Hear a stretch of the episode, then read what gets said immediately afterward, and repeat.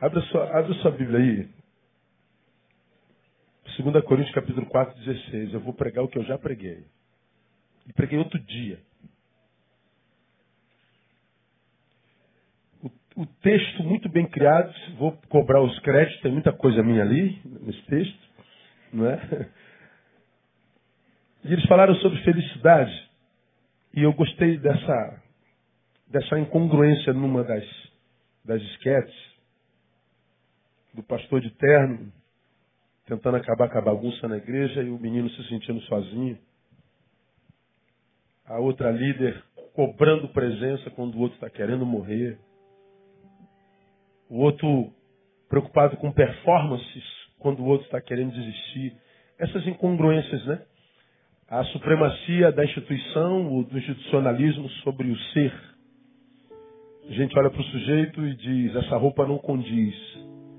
Mas de repente ele botou aquela roupa só para chamar atenção mesmo, que ele está tão ruim, tão mal, está tão desgraçado. Tudo que ele queria é ser notado, quem sabe nem que fosse para ganhar uma bronca, mas notado, mas depois fosse abraçado. A igreja, me parece, brasileira perdeu essa capacidade de, de, de lidar com o humano, com a essência, porque refém da aparência, do que parece ser e tudo mais. E aí nós temos muitas vezes uma igreja é, cheia como essa, mas de gente vazia. Uma igreja cheia de gente vazia. Todos com cara de feliz, porque não há quem tenha cara. Dá, dá, me ajuda. Veja se essa pessoa que está do seu lado tem cara de, de infeliz. Dá uma olhadinha, irmão. Sim, de, de, de, de soslaios, de, de relance. Veja se tem cara de infeliz. Com cabelo desse aí. Com perfume desse que está Veja se tem cara de infeliz. Veja se tem cara de, que, de quem está duro. Veja se tem cara de, de pobre. Não tem cara. Esses lugares vazios todos aqui são de quem? O coral que vai voltar? Né? Então, ah, se há uma coisa na qual nós, seres humanos, nos especializamos, na época da estética é na arte de dissimular. Nós somos dissimulados. Não acredite no que os seus olhos veem. Não acredite no que os seus olhos veem. Nós somos dissimuladores profissionais. Difícil pela imagem chegar à essência de quem quer que seja. Nós dissimulamos muito bem. Então nós vivemos exatamente o que nós mostramos aqui. Gente está na igreja cantando, mas lá no fundo dizendo eu estou muito sozinho, estou infeliz, eu estou querendo desistir, estou querendo chutar barros. Não consigo achar felicidade, as promessas de Deus não conseguem é, se cumprir em mim. E aí nós temos essa, essa desconexão, qual aquela lá da, da igreja de Sardes, né? tem, fama, tem fama de que vive, mas está morta. Lembra que eu preguei sobre esse texto aqui? Ele fala de uma desconexão existencial aos olhos dos outros, fama de que é viva, portentosa, gloriosa, abençoada. Tens fama, ou seja, o que os outros dizem a teu respeito é isso tudo. E o discurso deles a teu respeito é lindo, ou seja, teu poder de simulação, igreja de Sardes, é brilhante. Você convenceu a todos de que você é tudo isso. Mas ele diz: Eu sei que você não é isso, você é morta. Tem fama de que vive, mas estás morta. Eles te olham de fora para dentro, eu te olho de dentro para fora. Eles olham para você, imaginam o que você é, eu sei o que você é em essência. Então, o Cristo da igreja de Sardes está falando de uma desconexão entre o que parece ser e o que é. Nós vivemos a mesma coisa hoje. Eu atendi há bem pouco tempo atrás, eh, não tem, não tem 48 horas, alguém que disse: Eu não acredito em felicidade, pastor. Eu não acredito na felicidade. Claro, e eu falei, você tem razão de não acreditar. Você está diagnosticando de um ponto de vista. Todo ponto de vista é a vista de um ponto, né? Então a gente pode olhar para a mesma coisa e, e, e, ver uma coisa completamente diferente. Eu já falei isso aqui, uma vez você vai se lembrar. Tu pega, tu pega, pega o quê? Vem cá, Leandro, fica aqui do meu lado. A gente pega um, um objeto desse aqui, aí eu perguntaria assim para vocês. Horizontal, horizontalmente, da direita para a esquerda, da esquerda para a direita, quantos centímetros tem o objeto que vocês veem? Dá um bico aí. 30 centímetros, Zizi? 30, 25, 30 centímetros, é o que vocês estão vendo, é isso? É, não é? Leandro, quantos centímetros tem o objeto que você vê horizontalmente? Um centímetro? Vocês veem um objeto de quantos centímetros? 30. Aí o Leandro está vendo um objeto de quantos centímetros? Um centímetro. Pô, de 1 para 30 é uma diferença enorme, né? Aí o Leandro ia falar, vocês são um bando de cegos, vocês aumentam tudo, vocês são hiperbólicos, vocês são malucos, que é isso? O pastor Leandro está segurando um objeto de um centímetro. Aí vocês vão falar, não, Leandro, você que é cego, retardado, não sabe medir nada. Quem está errado? A multidão ou Leandro? Quem está errado? Ninguém. Embora ambos estejam olhando para o mesmo objeto, um vê 30 e outro vê 1. Por quê? Ponto de vista. Vamos mudar. Ó. Vocês estão aí, entenderam, Leandro? Entenderam ou não entenderam? Leandro entendeu a multidão? Que a multidão não é burra? Entendeu a multidão? Que o advogado não é burro? Entendeu, né? É só questão de ponto de vista. Felicidade não existe, ponto de vista. O outro diz, eu acredito nela e cai dentro dela de cabeça sem perguntar se é profundo ou não. Eu sei que ela existe. Obrigado, Leandro. Pode sentar. Então, e agora para subir, meu? Houve um dia que eu pulava aqui em cima, mas agora não dá mais. Então, tudo é questão de ponto de vista. Ele disse, eu não acredito na felicidade. Tem um programa do Danilo Gentili, alguns meses atrás, deve chegar um ano, tem um barbudinho lá, comediante que que trabalha com ele, aí teve um entrevistado lá que foi falar de Deus, aí ele brincando disse que não acreditava em Deus, aí depois ele acrescentou, eu não acredito nem no amor. O, o, o, o palhacinho, o, o comediante palhacinho, ah, eu não acredito em Deus, não acredito nem no amor. Ele falou e riu, como falando piada, né? Eu não acredito nem no amor. Ora, alguém que não acredita no amor está declarando o quê? Diga aí, você é psicanalista, escola? Eu nunca fui amado. Eu nunca amei. Então, para mim, o amor não existe. Eu estou dizendo mais. Eu não acredito no amor do Zé e da Andréia. O Zé é um hipócrita, a André é outra. Agora, você imagina a vida de um sujeito que não acredita no amor e que chama a todos os que se amam de hipócritas. Imagina que tipo de. Imagina a angústia para fazer piada, para ser comediante. Cara, me deu pena daquele cara naquela noite. Fui tentado a ficar com raiva dele, porque ele não acreditava em Deus. Não fico com raiva nunca quando alguém não acredita em Deus. Mas quando ele falou, não acredito no amor, eu tive pena, me deu pena dele. Nas minhas orações eu posso orar por ele. Porque ele fez uma confissão. Ele disse: Eu sou infeliz. Eu tenho certeza que ele é. Então, é, é, imagina um, um, palhaço infeliz tendo que fazendo a multidão rir todo, todo dia.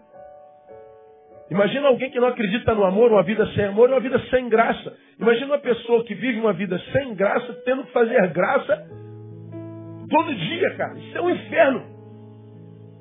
Isso é um castigo, isso é uma condenação.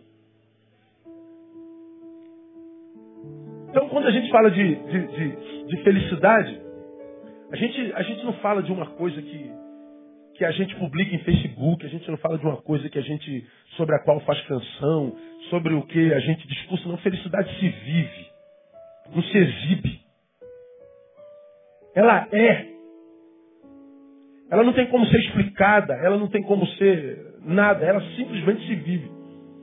E o triste é saber que existe um monte de gente que está na fonte dessa felicidade, que é Jesus de Nazaré, sentado sobre a fonte, ou mergulhado nessa fonte, mas não consegue experimentar disso. É como, como o personagem central aqui, é, é, é, representado no Jonas.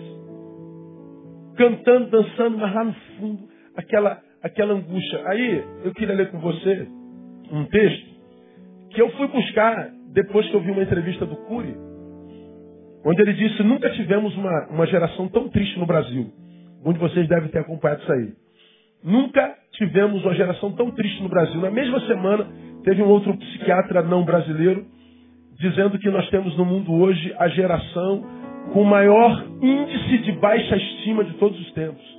Nunca se viu entre os homens uma baixa estima tão grande, ou seja, uma ausência de amor próprio tão grande. Porque se a gente deve amar ao próximo como a nós mesmos, ora, como que se explica tanta maldade, violência, estupro, assassinato? É ausência de quê? De amor próprio. Se eu amo como eu me amo, então eu não te amo nada. Se eu não te amo nada, o que eu produzo é violência, é indiferença. Por que, que a gente tem tanta desgraça no mundo? É falta de amor próprio, não é falta de amor por você, é falta de amor por mim. Então, a, a desgraça revela a ausência do amor próprio. Quem se ama não faz mal a ninguém. Quem está feliz ama ver todo mundo feliz. Quem está feliz quer ver todo mundo feliz. Ele, ele, ele tem prazer em ver o outro feliz. Então nós vivemos, é, conforme diz o psiquiatra, a geração com maior índice de baixa estima de todos os tempos. E o Cury disse, nunca tivemos uma geração tão triste como aquela que habita o tempo que se chama hoje. Em contrapartida, essa mesma geração que perdeu o amor próprio e que é a geração mais triste de todos os tempos, é também a geração mais linda, a geração mais marombada, mais saudável, a geração que decretou, como eu já falei aqui, a falência da feiura. Não existe mais feio. Não tem mais aquela mulher que vai pro, pro mercado com bob na cabeça e Enê, cara. Aquele Enê escorria assim, lembra disso, cara? Pô, meu irmão. Tem mais isso. Todo mundo tem cabelo liso, todo mundo tá bonito, todo mundo tá magro, cara. Todo mundo tá assim. É, no Facebook, todo mundo se sentindo feliz, todo casal tá bem, todo mundo jantando fora, todo mundo viajando, todo mundo sorrindo, todo mundo mentindo. A mais triste, a mais linda, a que tem o menor índice de amor próprio é a que mais exibe a felicidade. É uma incongruência, né? Tens fama de que vives estás morta. Aí vem o texto que eu quero ler com vocês, que está em 2 Coríntios 4,16. Coisa linda do Evangelho, coisa mais linda do mundo.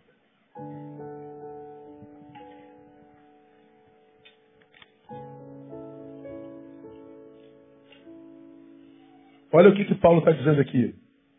Por isso não desfalecemos. Ele começa o texto de uma forma maravilhosa. A gente não sucumbe jamais, a gente não desfalece jamais.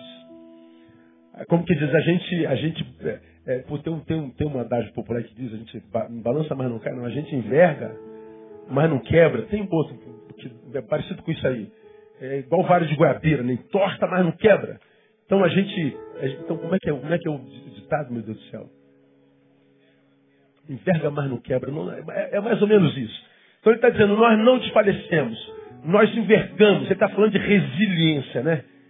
Resiliência é, é, o, é o elástico que você estica, mas quando você solta ele volta para o tamanho original.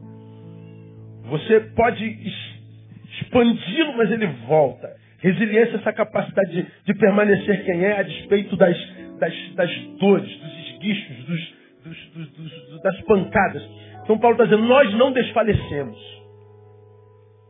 Aí ele continua o texto dizendo: Mas ainda que o nosso homem exterior se esteja consumindo, o interior, contudo, se renova de dia em dia. Ele faz uma análise dele da igreja do Cristo e diz: a gente não desfalece nunca, o bicho pode estar pegando, nós temos resiliência. Nós podemos ser vítimas do sistema, do tempo presente, dessa angústia, dessa dor, desse vazio, dessa, dessa, dessa mentirada, dessa dissimulação, mas nós não, não quebramos, nós não desfalecemos. Porque ainda que o nosso homem exterior se consuma, ele está dizendo uma área da sua vida esteja a, a, a, sendo tragada, esteja se consumindo, ele está dizendo há uma outra área da sua vida que se renova a cada dia. Então nesse, nesse, nesse texto, Paulo fala de duas dimensões da vida e é, é muito claro, a espiritual e a material. Ele fala dessa nossa dicotomia existencial, material e espiritual. Ele fala da física e da metafísica. E fala, sobretudo, do antagonismo da qualidade vivida em, em ambas. Enquanto a física, a material, se consome, a espiritual, ao mesmo tempo, se renova a cada manhã. Enquanto uma está envelhecendo e morrendo todo dia, a outra cada dia está se renovando, a cada manhã. E diz que as duas coisas acontecem ao mesmo tempo. Isso é que é a coisa mais linda do mundo. Neil, você está morrendo. Cada dia que você acorda, Neil, você está mais próximo da morte. Hoje, você está mais próximo da morte do que ontem. E amanhã, quando você acordar, você está mais próximo do dia da tua morte do que hoje. Vai morrer.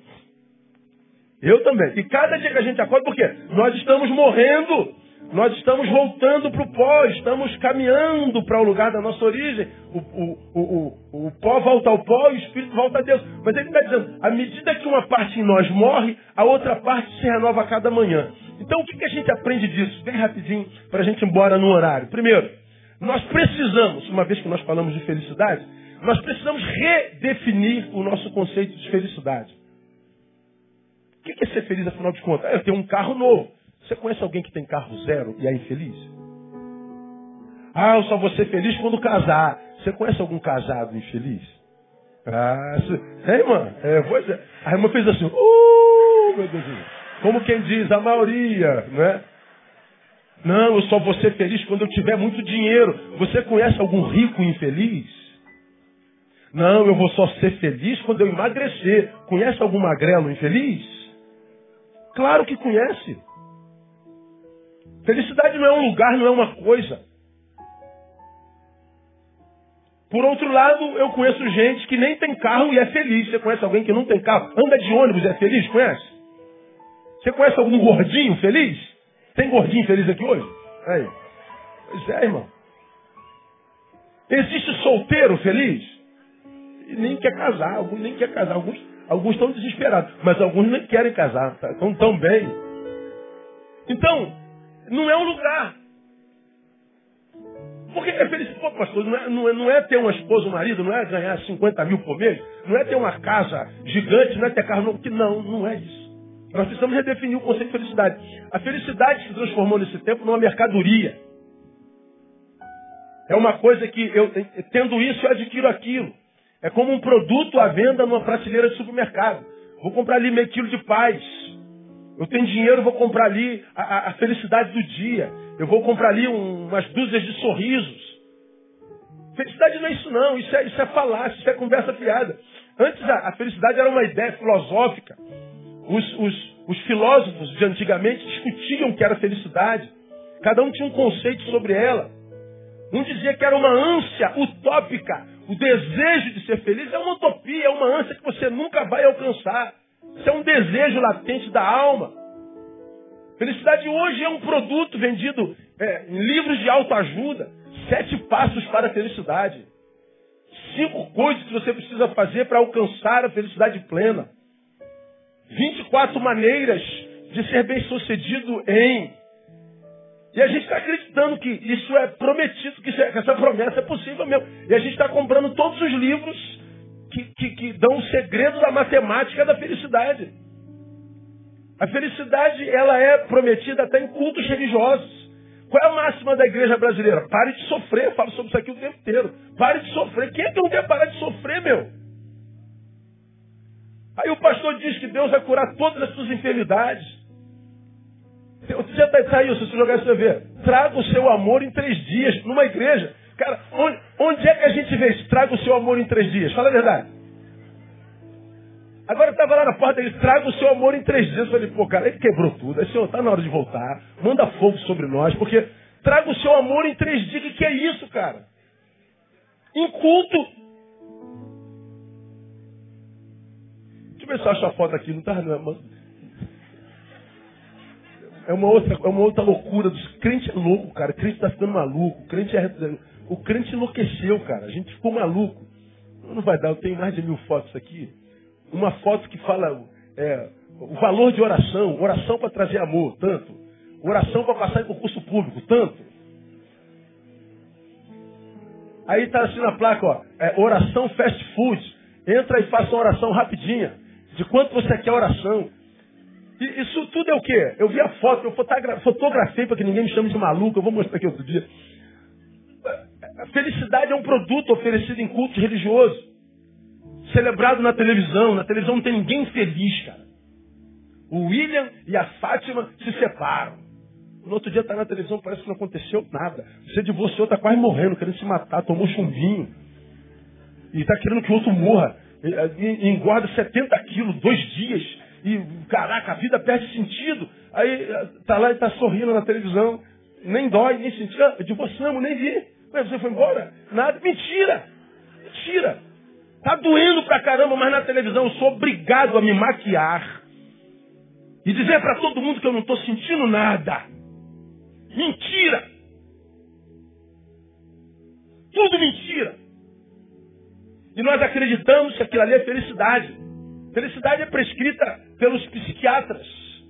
A depressão vai ser curada com esse remédio aqui. Tu toma o remédio e fica dopado. Mas pelo menos não está sentindo a depressão. Está dormindo. A gente acha que felicidade é, é, é, é, o que a gente vê sendo atualizado no perfil do Facebook de todo mundo o tempo inteiro. Mentira, tudo mentira. A felicidade hoje é como, uma, como, como um serviço prestado por uma operadora de, de, de, de telefone. Como se fosse uma coisa fácil, como se fosse um novo modelo de carro. Não é felicidade, não é só isso. Pelo amor de Deus, não se engane. Freud, o Sigmund, quando escreveu O Mal-Estar da Civilização, da Civilização, ele disse uma coisa interessante. Olha que coisa interessante. Aquilo em que seu sentido mais estrito é chamado de felicidade, surge antes da satisfação de necessidades represadas em alto grau e, segundo sua natureza, é possível apenas em fenômenos episódicos. Vou repetir, é Freud quem diz, é o cara. Felicidade, no seu mais sentido, no seu, no seu sentido mais estrito, surge antes da súbita satisfação de necessidades represadas em alto grau. Então ele está dizendo assim, ah, Neil, você e a humanidade inteira têm necessidades represadas e algumas vocês nem sabem de que ordem é. É aquele vazião que você sente de vez em quando que você não sabe do que. Cara, eu estou querendo fazer algo, mas eu não sei o que. É é, acontece até com o estômago, vontade de comer alguma coisa, mas não sei o que. Não acontece isso? Nós temos carências, necessidades, vazios, que te fazem estar mal naquele dia. Alguém pergunta assim, cara, que, que você, você não está bem? Eu não sei. Isso é carência. De quê? Não sei. É uma necessidade. Há, uma, há necessidade. Alguma coisa precisa encaixar aí que está faltando. Que faltando faz a manutenção desse buraco, desse vazio, que Freud está chamando de necessidades represadas. E ele está dizendo, para você, felicidade é achar o que falta nesse vazio. Completou esse buraco que tapou esse vazio aí, você vai chamar essa, essa satisfação de felicidade. Freud está dizendo que felicidade é anterior a isso. Não tem a ver com a coisa, com a pessoa ou com a prática que preenche esse vazio, que supra a necessidade. Ela vem antes disso. Ele não explica o que é, mas ele diz, vem antes disso. Como ele não consegue explicar a felicidade, portanto a psicanálise não a explica. Ele está dizendo que ela só aparece com fenômenos episódicos, ou seja, o Neil está falando muito, sua boca ressecou, ele tem necessidade de água. Então a felicidade do Neil está não bebê-la. Pronto, me tornei um homem feliz. É o que nós imaginamos ser felicidade. Freud diz o contrário. Não, Neil, você pode ser feliz antes da água chegar. Você pode ser feliz com sede. Eu tenho necessidade de um homem, de uma mulher, de um companheiro ou companheira. Não, você pode ser feliz sem ele. Eu tenho necessidade de um trabalho. Você pode ser feliz sem ele. Felicidade anterior à satisfação. É diferente. A gente passa para Rubem Alves. Você já me viu falar sobre Rubem Alves aqui. Rubem Alves diz que felicidade não existe. Ele diz que o que existe são felicidades. Então ele diz que são momentos de satisfação que ocorrem, ocorrem eventualmente no trajeto da vida. Então, é, eu estou todo endividado, paguei a conta feliz. Estou sozinho, achei o amor da minha vida feliz. Se acabou, acabou a felicidade. Chega a próxima conta, não tem, acabou a felicidade. Então ele está falando que existe. A, a, o, o feliz é o que vai somando felicidades. São episódios. Essa é a definição de Rubem Alves. Agora, Paulo, nesse texto, fala que felicidade é outra coisa. O que, que Paulo está falando aqui? Paulo, nesse texto, diz que felicidade é estar capacitado para viver cada dia. Porque ele está falando dia a dia. Ainda que o homem exterior se consuma, se corrompe, corrompa, o interior se renova a cada dia. Então ele está dizendo, se o meu interior está se renovando, ainda que o exterior esteja se corrompendo, eu sou feliz. Por quê? Porque não tem como o exterior não se corromper. Amanhã você vai acordar mais velho, irmão. Amanhã você vai estar pior do que hoje, biologicamente falando. Nós estamos morrendo todo dia. Quanto mais longe do dia do nascimento, mais próximo da nossa morte. Mais próximo do nosso velório. O nosso exterior está se corrompendo. Mas se o interior estiver se renovando, Paulo está definindo: felicidade é estar capacitado para viver cada dia, o dia todo, de tal forma que se chega ao final deste dia, cheio de esperança sobre o outro dia que vem. Essa definição eu tiro de Paulo. Eu, eu escrevi, mas é como eu entendo o texto. Então vou repetir, vou repetir. É estar capacitado para viver cada dia, o dia todo. Não desperdiça tempo na vida. Winston Churchill disse que tempo é dinheiro, então não se perde.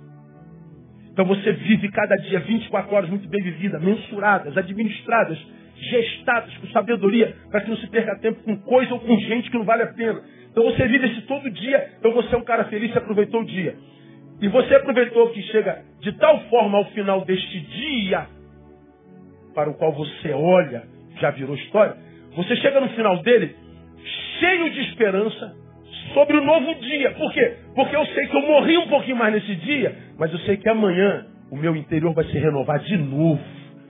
Então eu não sei o que, que o dia de amanhã me, me traz. Eu sei que eu vou morrer mais um pouquinho amanhã, mas o meu interior está se renovando. Então eu vivo o dia com esperança sobre o novo. Paulo diz, isso é felicidade.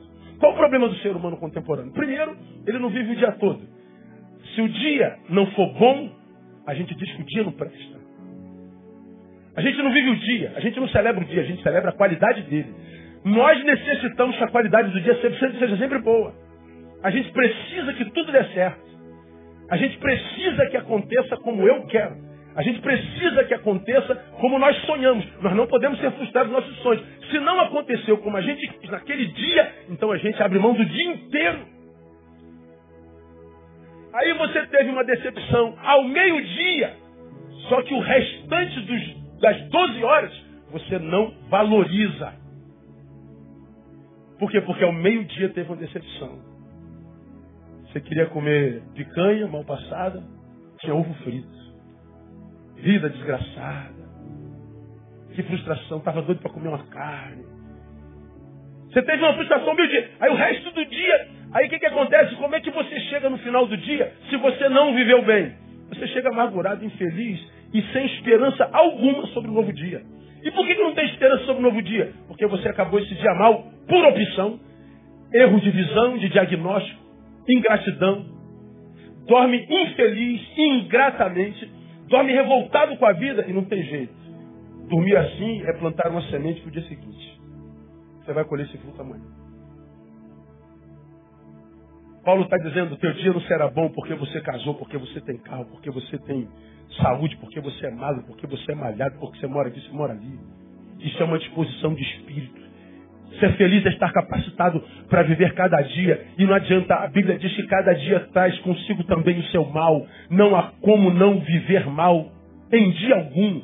Não há, há como ter contato com ele, seja em outrem ou em nós mesmos. Nós estamos todos envolvidos na mesma história, no mesmo tempo, no mesmo crono. Não tem como passar pelo dia sem sentir mal, sem ser frustrado, sem ser decepcionado. Não há como.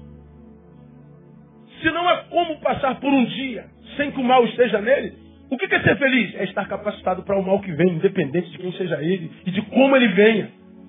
Não adianta ficar parado no dia dizendo, coitadinho de mim, que vida ingrata, cadê Deus? Não resolve a vida. Você só está alimentando a tua infelicidade. Paulo está dizendo, não adianta, meu irmão.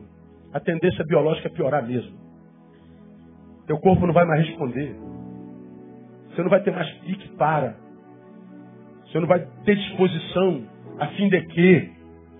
O exterior está se corrompendo mesmo. Mas ele está dizendo, se o teu interior estiver se renovando de dia em dia, por que cada dia? Porque todo dia me deterioro, mas todo dia me renovo. É dialético. E como eu sei que sobre o biológico eu não tenho escolha, amanhã eu amanheço mais velho, eu tenho gerência ou ingerência sobre o interior. Porque o interior se renova à proporção das minhas posturas diante da vida. Paulo está falando da igreja, está falando do povo de Cristo. Ele está dizendo, igreja, você não é só um pedaço de carne que anda. Você não é um corpinho bonito andando para lá e para cá. Você não é só um ser da dimensão estética, do aplauso, da admiração, do tesão, do desejo. Você é uma alma que habita dentro desse tabernáculo chamado corpo. E você não pode relegar essa alma a plano algum, nem muito menos a segundo plano. Se apega em alma ao Cristo e você vai ver que ainda que o que do lado de fora esteja ruim, do lado de dentro você vai ser renovado. E vai ser renovado até o final dos teus dias. Vida abundante. Diga que você não fica muito emocionado e, e, e acha lindo quando você vê um casal de velhinho, cara, ele com 85, ela com 80, os dois estão andando devagarinho de mãozinha dada, ele, ele cuidando dela. Vamos, nega. Lá, lá, na academia tem o seu Ricardo. O seu Ricardo tem 84 anos. O nome dela, Dona Zélia. Dona Zélia tem, é mais velha que ele, ó. É, ela tem 85. Falei, pô, casou com mulher mais velha, seu Ricardo. Que parada é essa? É, é, é, o que tinha na hora, né, Neymar? Tinha na hora, então. Ele é muito débil. Eles vão para a academia todo dia de manhãzinha. Às vezes ele está aqui malhando, do jeitinho dele, ela está lá na parede, ele vai lá. Aí tá, volta para cá. Aí ele está aqui malhando, olhando lá para a velhinha dele. Aí ele vai lá pro, pro, pro da perna lá, o, o, o, sei lá o nome. Aí ele vai lá, arruma a mesinha, a, a cadeirinha dela. Aí eu fico vendo o cara, eu que me aproximei deles para fazer amizade, falei assim, assim, senhor Ricardo, eu sei que o nome é senhor Ricardo, meu nome é Neil, quantos anos de casado vocês têm? Eles falaram lá, 50 anos. Tu lembra quantos? É uma mutuada de anos. Eu falei assim, é tão bonito ver vocês dois. Ver vocês dois me dá uma esperança de que eu posso viver isso que vocês estão vivendo. Nós somos casados há 28 anos. E ver o Senhor é um estímulo. Bonito. Os dois de cabeça branquinha. Branquinha. Um cuidando do outro. A academia fica babando.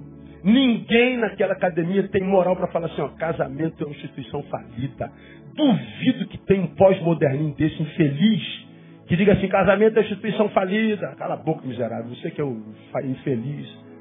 Porque o Ricardo e a Zélia comprovam que a gente pode ser feliz até o final do dia, até o final da vida.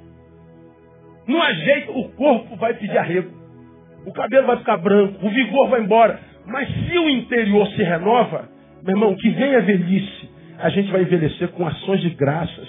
Porque a Bíblia diz, ó, mesmo que se você envelheça, se é no Senhor, mesmo depois de velho, terão sonhos, diz a palavra. Você não vai morrer de da morte chegar, porque o seu interior é renovado a cada manhã. Agora hoje, a gente vê velhos, jovens no interior, a gente vê jovens com 18 anos que são velhos na alma. Qual é a segunda causa-morte entre jovens de 15 e 25 anos? Suicídio, você já aprendeu. Uma pessoa que chega aos 15 anos e diz: Minha vida é insuportável, não aguento mais. 15 anos? Você que está com 40 anos, o que você estava fazendo com 15 anos, cara? O que você estava fazendo com 15 anos, com 12 anos, quando você tinha, você que tem 50 anos aí? Pô, irmão, a gente estava na rua jogando golzinho, cara, arrebentando o dedão do pé no chão. A gente estava no pé de, de, de, de, de jamelão, comendo jamelão, até fazer cocô roxo, a língua ficava roxa. Cara, a gente estava, a gente estava, a gente estava correndo atrás de pipa, rodando peão, a gente estava na rua, irmão. A gente estava brincando de búlica, a gente estava brincando de, de, bola de gude, a gente estava matando rolinha com tiradeira, botando cabeção de negro na boca do, do sapo. A gente estava aí fazendo perversidade. Pegando passarinho com visgo, a gente estava mergulhando na cachoeira, a gente estava vivendo a vida. E como eu falei aqui há bem pouco tempo atrás, todos nós tínhamos apelido. O neguinho era neguinho mesmo, neguinho. O gordinho era goel baleia, vem cá baleia. Não era bullying, não era bullying. Todo mundo tinha apelido. Pergunta, irmão, que está do seu lado, qual era o teu apelido, irmão? Responda para ele. tinha apelido, Romão? Qual era? Hã? Vela branca, o Romão era vela branca. Tem sentido, tem sentido, tem sentido. Daquela época devia ser magrinha. Então, todo mundo tinha apelido, cara. Agora hoje é bullying. Bullying. O menino não aguenta apelido na escola. tem 12 anos, é alma de 80.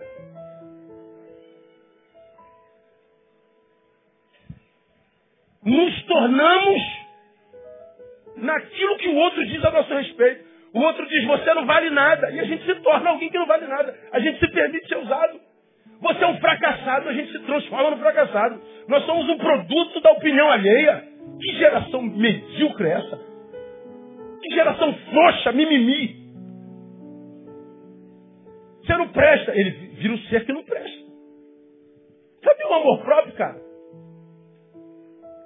Tem 50 centímetros de braço, mas a alma é raquítica. Ele está em processo de crescimento físico, mas o decréscimo de alma já começou. E o texto está dizendo assim, meu povo, nós não desfalecemos. Porque não tem jeito, o corpo vai quedar mesmo. Mas não tem problema. A sua alma, o seu espírito vai se renovar a cada dia. Ou seja, amanhã você vai estar melhor do que hoje. Vamos aplaudir o Senhor, porque isso é muito lindo.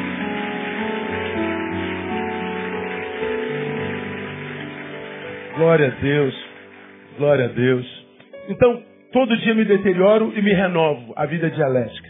E mais, essa renovação não é do que se deteriorou, hein? me deteriorei no corpo, renovei no corpo. Não, não, não. A deteriorização do corpo é, é até o fim. A renovação é noutra área. Então, no caso, ser feliz, ser rico de vida, nada mais é do que saber administrar a própria pobreza. Ou seja, a própria deteriorização. Se o deteriorar, de, deteriorar é inevitável, quem é o feliz? É o que administra essa deteriorização. Quem é o rico? É o que administra a pobreza pela qual passa todo dia. Agora, a maioria para, estou ficando pobre. Ele chegou, tua idade, irmã? Ah, pastor, não pergunta a minha idade, o que, é isso? Que falta de respeito. Ah, agora, quem está feliz? Eu tenho 63. E fala com a boca cheia, 63, para trás. Tenho 71, tenho 59. A boca cheia. Porque fez 59 muito bem. Tem orgulho de ter 59. Tem orgulho de ter 62. Por que você está com vergonha de falar que tem 60? Qual o problema?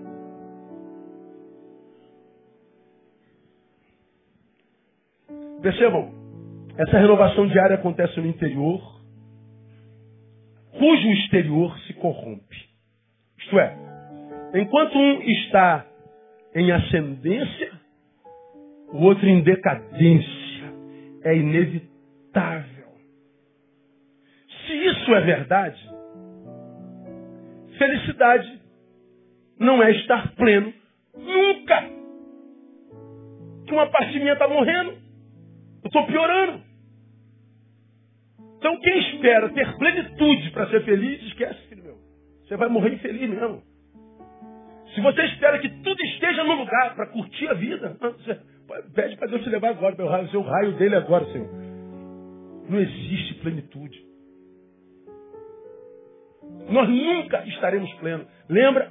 1 Coríntios capítulo 13, versículo 9, Paulo definindo o amor que dá sentido à vida, ele diz, em parte conhecemos. Se eu conheço em parte, há partes que eu não conheço. O que são nossos vazios? É a ausência de conhecimentos para algumas respostas que nós temos na vida. Eu queria entender, Deus. Não vai entender, não, filho. Você nunca vai entender tudo, você conhece em parte. Quer ver um dado triste? Aqui, ó. Acabei de receber agora.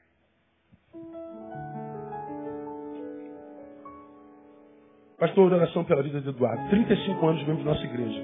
35. Infartou hoje e morreu. Eu não sei quem é, vou saber depois do culto. Faz fulminante, aos 35 anos de idade. Quem está do lado, qual é a pergunta que faz? Por que Deus? Como? O ator da Globo, Domingos, se morreu. Falei sobre ele. Ouça o sermão de hoje de manhã. Perca não.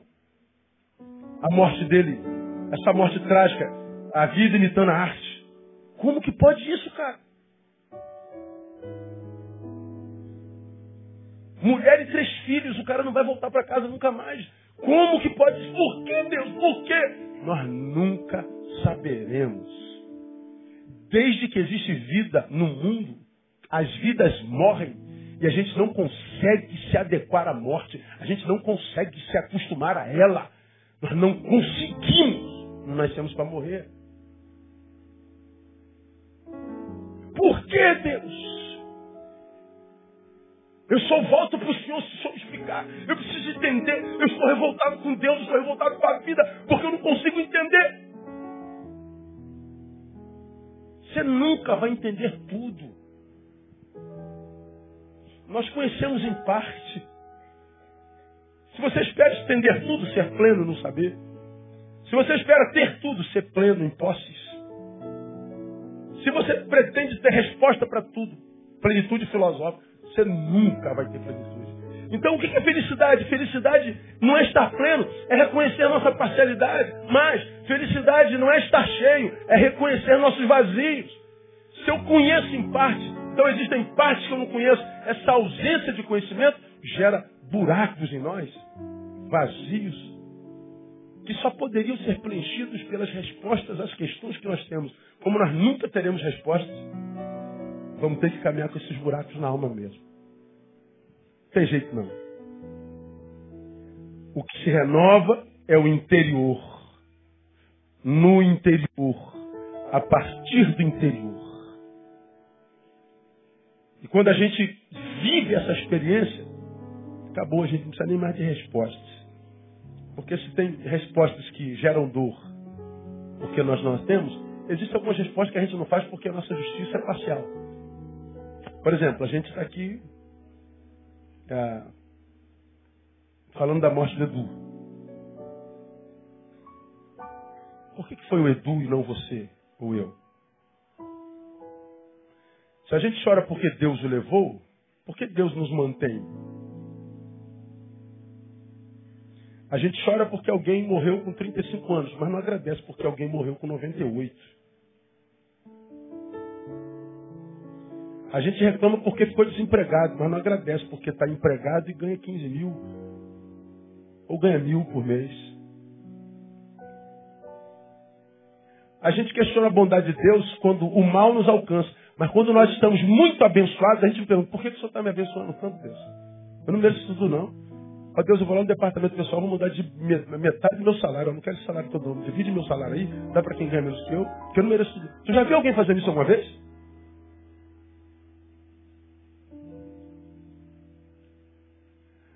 A gente só questiona Deus quando o mal chega a gente, individualmente. Agora, quando a gente está aí naquela fase de tudo dar certo, ninguém fala, meu Deus, eu não mereço tudo, não, pelo amor de Deus, minha empresa vendeu um bilhão de dólares esse ano, não quero vender, ano que vem eu quero vender só 100 mil reais, Senhor.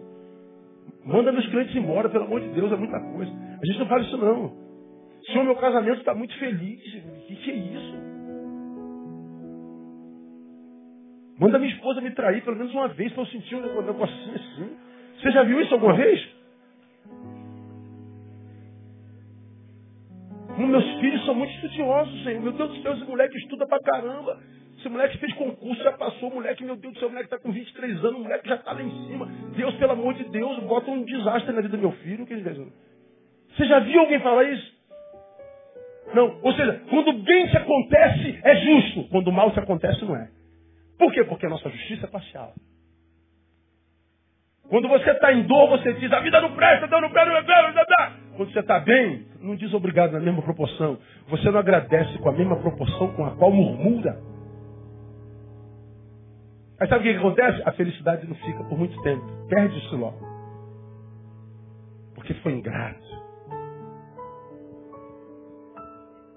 Felicidade, portanto, é algo que acontece dentro, independente do que acontece fora, porque a tendência do que está fora é piorar, é se deteriorar. Felicidade, portanto, é uma disposição de espírito. E é essa disposição de espírito que nos dá certeza de que toda a provisão externa chegará. Deus, nós estamos fazendo 50 anos, olha, não houve um dia que a provisão não chegou.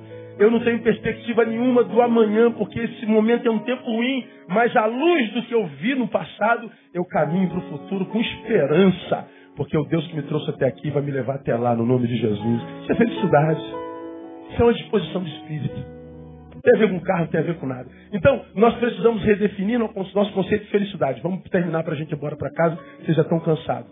Segundo e último, nós precisamos redefinir ou afinar nosso senso de valores ou de prioridades. À luz do texto que a gente acabou de ler. Ainda que o nosso homem exterior se esteja consumindo, o interior se renova de dia em dia. Então, nossa dimensão material vai se deteriorar mesmo. É inevitável. Tem como, cara. A gente está piorando. Não tem jeito. Então vamos cuidar dela. Mas vamos fazer isso com equilíbrio.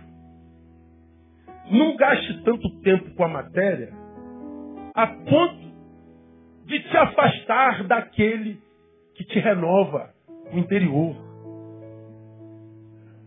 O que, que acontece com tantos de vocês que me geram tanta tristeza? Mas eu durmo, mesmo assim com tristeza. É Deus abençoar vocês e vocês somem. É Deus dar conforto e vocês abandonam o espiritual. Deus não pode mais contar com a sua presença, com o seu tempo, com o seu talento, porque Ele te deu conforto. Agora você vai gozar o lado material que está se deteriorando.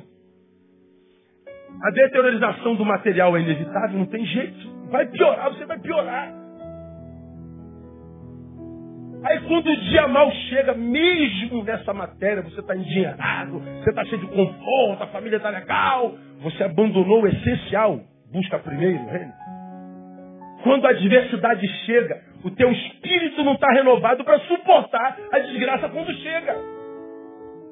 Por quê? Porque Deus te abençoou materialmente e você abandonou aquele que alimenta o teu espírito para gozar o que a carne pode gozar. Cara, que tristeza. Que tristeza. Que tristeza. Como que Deus disse, meu Deus, eu não posso abençoar meus filhos, cara. Porque eles tiram a coisa principal do lugar principal. Eles tiram o reino do primeiro lugar. Cara, se a gente como pastor percebe, você, poxa, fulano, quando tinha pouco estava aí, né, cara? O cara estava. Agora prosperou, tu não vê mais. Uma vez por mês na igreja, duas vezes. Se der tempo eu vou, se não der, não vou. Se eu estiver animado, eu vou. Não, eu já estou afim, não. Vou ficar na internet, Cristo em casa. Demorei para botar internet aqui nessa igreja, rapaz. Porque por mim não botava. Sabe por que eu botei? Porque tem gente no mundo inteiro assistindo a gente. Aqui, ó, de novo. Só para só tirar onda. Só para tirar onda. Eu falei sobre isso aqui outro dia. O, a live stream, que é quem transmite o nosso culto, divulgou a, o relatório do ano passado. É uma empresa que não é brasileira, transmite para o mundo inteiro, em todos, todas as partes do mundo. Aí dá o relatório de todas as transmissões, as profissionais, as jurídicas, as sociais, as religiosas. Aí nossa igreja ficou em quinto lugar no mundo em transmissões religiosas. Imagina, de todas as igrejas que a live stream transmite no mundo, a nossa, no mundo, ficou em quinto lugar. Ah. Como é que você pode explicar um negócio desse? Cadê? Eu ver se eu acho aqui. Ô Jesus. Ô Neil, você está acabando com o teu sermão, você não estava no script não. Que, acho que eu apaguei. Eu estava vendo as igrejas que estão na frente. Tem nenhuma no Brasil. Aqui. Tem uma é, Assault Light, que é americana. Tem uma aqui, Gana, é lugar de sua presença, também não é, não é brasileira. Tem a ABN, Avivamento, também não é aqui. Enlace, uma imagem, não sei o que, também não é aqui. Aí o quinto, Igreja Batista Betânia, quinto lugar no mundo, em transmissão. Aí, aí você fala assim, como é que pode, como é que pode um negócio desse? É por causa da, da internet. Eu, eu, fui tentado, eu demorei botar a internet aqui, porque eu falei, vai botar a internet, esses crentes a quem Deus abençoa e tira a coisa principal do lugar, não vem mais para a igreja, vai ficar porque são três câmeras em HD, o cara bota no telão dele, bota a pipoca do lado, e vamos cultuar ao Senhor. Eu falei, não bota, vai botar culto ao vivo nada. Aí eu rodo demais, eu viajo demais, pastor, a gente quer, a gente quer ouvir o Senhor, a gente quer ver a sua igreja. Eu falei, bota, por causa do pessoal que está no exterior. Quando eu botei, eu falei assim, tem como tirar do Rio de Janeiro? Não, aí não dá, pastor, não dá. Aí está aí no Rio de Janeiro. Vocês estão sendo abençoados por causa do pessoal do exterior. Porque Deus não pode abençoar ninguém, porque o seu conforto mexe com o seu senso de valores. Aí quando o imprevisto chega, cara, quando a desgraça chegou, o tsunami passou, o calamitoso, olha, o Eduardo faleceu hoje, eu não imaginava que ia falecer hoje, muito menos a sua esposa.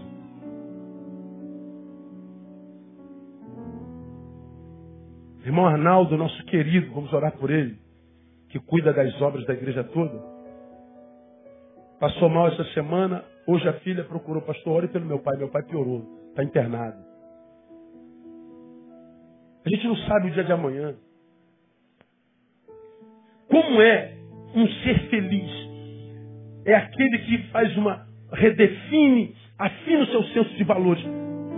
A minha parte material está se corrompendo, meu dinheiro acaba, o meu emprego não pode gerar completude, locupressão, a, a, a minha família pode se desiluir, diluir, é, diluir, o meu carro pode ser roubado, tudo que eu tenho, matéria, pode, pode sair de mim. Então eu tenho que alimentar o meu espírito, eu tenho que cuidar das coisas materiais, mas com equilíbrio. Eu tenho que manter a coisa principal no lugar da coisa principal, porque você já ouviu algum lugar, não muito distante daqui, que a coisa principal é fazer da coisa principal a coisa principal.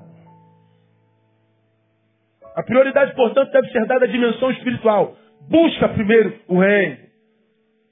Não é só questão de fé. Hoje a questão de inteligência é, sobretudo, questão de amor próprio. Porque hoje eu tenho a minha esposa. E amanhã? Não sei. Eu posso ter um infarto daqui a pouco, ela pode ter um infarto amanhã. Hoje eu tenho duas filhas lindas, quem me garante que elas estarão aí o tempo todo? Ah, hoje eu sou pastor de uma igreja abençoada. Ah, vai que eu peco amanhã e meu pecado seja revelado. A igreja me bota na cruz e me mata, me manda embora.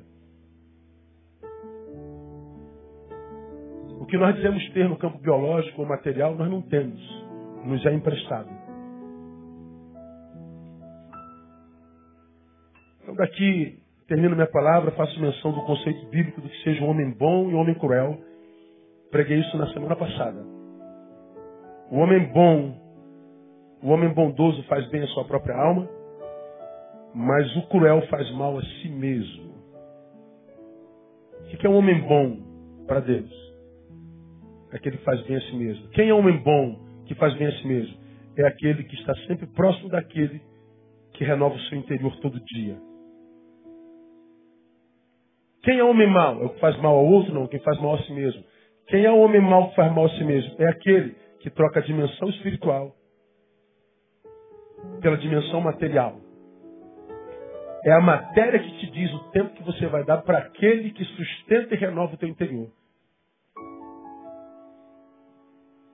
Se o teu dinheiro não te levar tão longe a ponto de que você não tenha tempo para estar perto dele, que você está em viagem, você está curtindo a vida doidada, se o dinheiro que você tem, o conforto que você tem, te deixar servir, se o chefe no qual você se tornou, se o bem-sucedido no qual você se tornou te permitir ser igual aos outros como você sempre fez, aí você é. Aí você pensa que curtir a vida na matéria, tendo que abandonar o espiritual, é fazer bem a si mesmo, quero que você saiba que Deus está te, faz, te vendo como ser mal. Geralmente, quando o pai ama e a gente faz maldade, ele dá palmada na gente. O bom pai disciplina seu filho. Então não seja mal a si, imaginando que você está sendo feliz só porque está curtindo do bem material que você tem. Não permita que a prosperidade que Deus te dá roube de você o servo que você sempre foi quando não era tão próspero assim. Quem tem ouvidos, ouça. Quem tem entendimento, entenda. Porque felicidade não tem nada a ver com o que você tem. Tem a ver com o que nos habita. Tem a ver com a proximidade daquele que vê a gente se envergando, mas não permite a gente quebrar. Que é aquele que nos capacita para viver dia a dia, todo dia, de modo que chega ao final do dia cheio de esperança sobre o novo dia que vem, porque amanhã amanhecemos mais velhos, mas o nosso espírito amanhece renovado. Que Ele nos abençoe no nome de Jesus. Vamos aplaudir? Vamos ficar em pé.